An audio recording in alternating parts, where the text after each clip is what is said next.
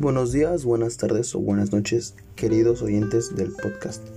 Hoy tenemos como tema principal los títulos de crédito. Para ser más específico, hablaremos sobre qué es el cheque. En, definición propia, yo creo que el cheque es un documento o una forma de pago para ser más específico.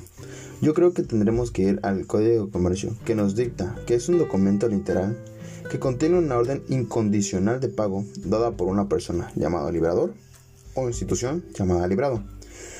De vista de un tercero, mm, se llamaría beneficiario o al portador con una cantidad de dinero específica. Gracias a este concepto, pues nos queda un poquito más claro para qué sirven o para qué se utilizan los. En su definición principal, el cheque tiene características para que pueda ser verdadero. Mm, podría tener, no sé, un cobrador que tiene que tener nombre, domicilio y el nombre de la entidad bancaria fecha y lugar de la emisión, orden de pago de una cantidad determinada de dinero, nombre y firma de la mano del librador o titular de la cuenta y nombre completo del beneficiario. En algunas entidades bancarias optan por ponerle un número de folio, ya que se evita mm, la falsificación o fraudes sobre el cheque. Hay varios tipos de cheque, los cuales voy a mencionar son para mí los más importantes. El primero, cheque al portador, aquel que se paga directamente a la persona. No se lleva ningún otro requisito, simplemente se paga y se firma. El cheque en blanco es aquel que se entrega al beneficiario sin especificar cantidad de dinero de lo que se va a cobrar. Eh, tercero, el cheque de caja o conocido como el cheque de gerencia. Aquel que es expedido por alguna institución bancaria a una persona o un beneficiario, siendo la misma institución bancaria la capturada como liberador.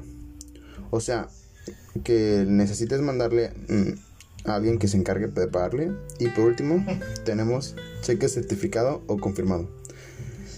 Es aquel que la propia institución bancaria avala la existencia de los fondos sobre el cheque y que el cheque podría no tener fondos o podría ser falso.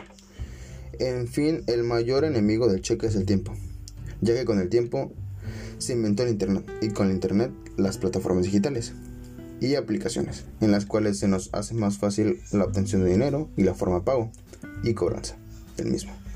Ya que con el cheque necesitas tener en específico las características necesarias, es tener la utilización del banco, necesitas saber que el cheque sea realmente verdadero, ya que puede ser falso o podría ser falsificado.